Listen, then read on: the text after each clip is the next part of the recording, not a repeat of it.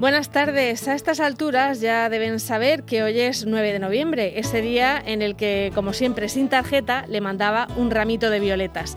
Las canciones con fecha siempre consiguen que mires al calendario cantando. Y yo tengo el ramo de violetas de Cecilia grabado a fuego en el cerebro desde que era pequeña. Siempre me dio mucha rabia que el marido de esa señora le mandara violetas y le hiciera pensar que tenía un admirador secreto en lugar de hacer las cosas bien, que la comunicación es muy importante en las parejas. Por eso no voy a poner esa canción hoy.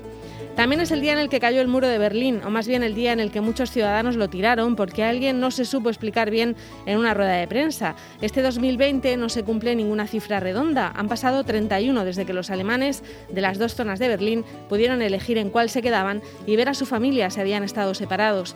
No es un año en el que en teoría fuéramos a recordar esto especialmente pero con todo lo de los confinamientos perimetrales puede que sea el momento en el que mejor entendemos lo agobiante que debe ser vivir en una frontera que no puedes sobrepasar. Como dijo Kennedy en aquella mítica visita a Alemania, yo soy un berlinés, todos somos berlineses ahora, con muros en cada municipio y puertas cerradas en los bares.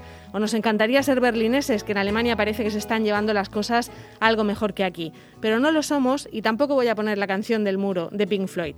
Y además el 9 de noviembre es la Virgen de la Almudena, la patrona de Madrid. Normalmente muchos madrileños habrían aprovechado en la región el puente con buen tiempo y estarían esta mañana recogiendo para volver a su ciudad, pero no ha podido ser.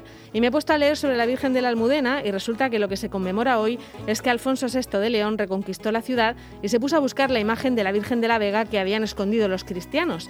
El 9 de noviembre del año 1085, una parte de la muralla se desprendió y dejó al descubierto la imagen de la Virgen y desde entonces los madrileños la llamaron de la Almudena porque apareció en la Almudaina o Ciudadela en árabe. No me digan ustedes que no está todo tan conectado que no hace falta ni que empecemos con canción.